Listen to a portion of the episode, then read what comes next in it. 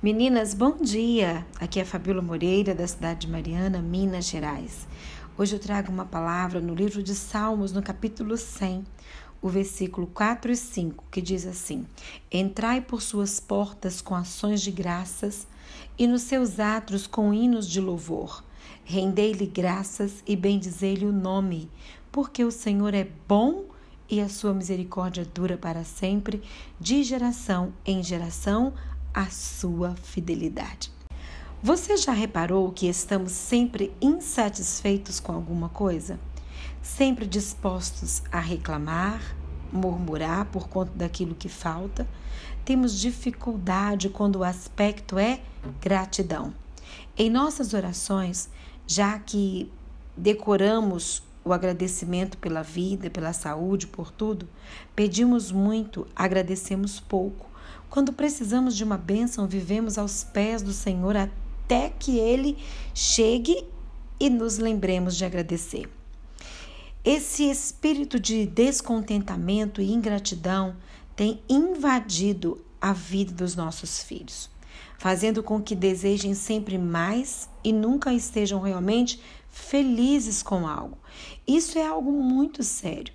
É também uma realidade. Nossos filhos precisam desenvolver um espírito grato, assim como nós também precisamos.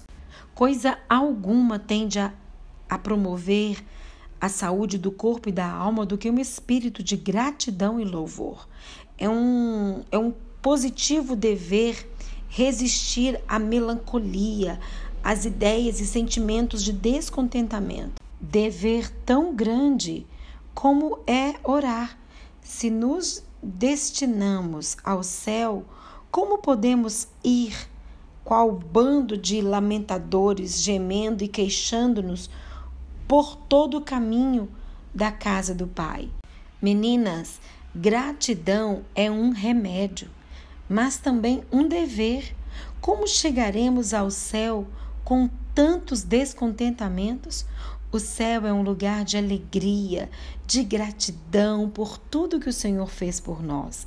Se quisermos estar lá, precisamos nos preparar sendo agradecidas pela bondade de Deus e ensinar os nossos filhos a isso. Muitas das vezes nós pegamos os filhos reclamando do que tem em casa para comer e não fazemos a intervenção, simplesmente deixamos para lá. Você precisa mostrar aos seus filhos que o que eles têm é o melhor que eles têm e que eles precisam ser gratos pelo que eles têm para comer, pela cama que eles têm para dormir, pelas roupas que eles têm para vestir. Precisamos ensinar os nossos filhos a desenvolver esse espírito de gratidão e não de descontentamento. Vivemos um tempo onde as pessoas estão insatisfeitas com tudo. Você pode ver, por exemplo, é, sai um, um telefone e, por exemplo, vamos pegar aqui um iPhone, sai o iPhone 11, daqui a pouco já está lançando o iPhone é, 12 e as pessoas é, o, o, mundo de hoje tem gerado nas pessoas uma grande insatisfação. E elas têm o que ela tem, quando lança o outro, aquele já não é legal, porque precisa do outro. Aí saiu uma calça da moda, é, dessas todas rasgadas, e daqui a pouco, daqui a alguns meses, já está lançando outra calça, ou um outro brinquedo, um outro videogame. Vamos falar de videogame, né? Do, do, do FIFA, por exemplo, que todo ano lança um é praticamente a mesma coisa, pouquíssimos detalhes, mas é o mundo né, gerando nos nossos filhos uma insatisfação, que o que ele tem já não é legal, já é ultrapassado e que ele precisa de algo novo. Nós precisamos orar muito nesse sentido para que os nossos filhos desenvolvam um espírito de gratidão e de contentamento com o que eles têm.